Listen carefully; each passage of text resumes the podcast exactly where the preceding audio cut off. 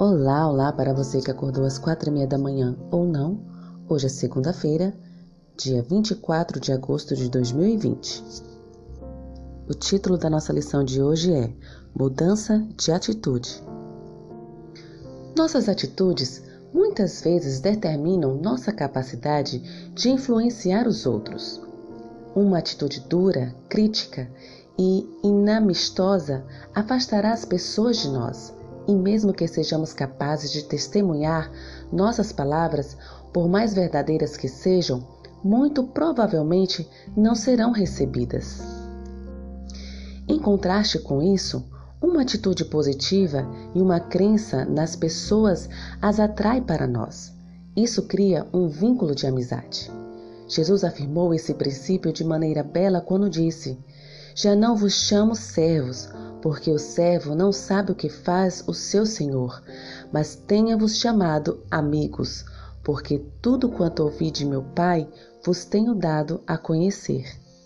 Jó, capítulo 15, versículo 15. Apesar de suas fraquezas e erros, os amigos se aceitam e compartilham livremente suas alegrias e tristezas. Mãos à Bíblia. Leia Mateus capítulo 15, versículos 21 a 28 e Marcos capítulo 14, versículos 6 a 9.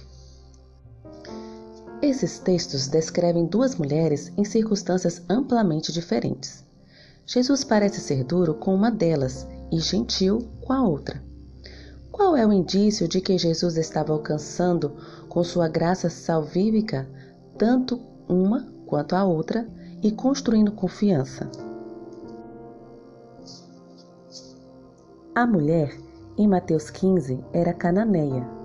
Jesus intencionalmente recusou o pedido dela de início para que, à medida que ela persistisse, sua fé crescesse.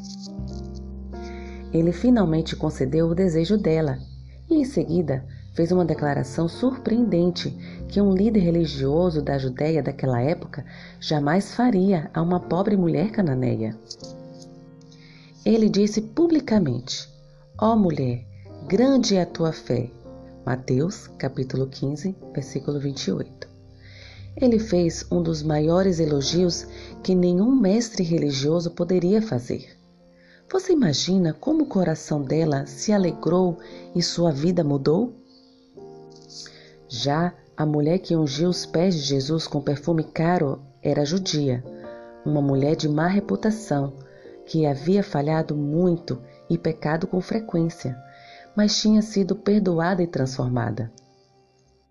Quando outros a criticaram, Jesus a elogiou e aprovou suas ações.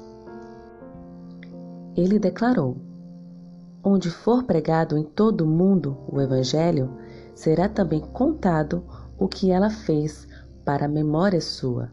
Marcos, capítulo 14, versículo 9. Considerando as duas histórias que lemos, quais são os elementos essenciais de uma atitude positiva para conquistar pessoas para Cristo? Quais mudanças você precisa fazer em sua atitude, não apenas para o testemunho, mas para a vida em geral? Finalizo o nosso estudo de hoje com mais esta reflexão. Que o Senhor te abençoe. Um bom dia.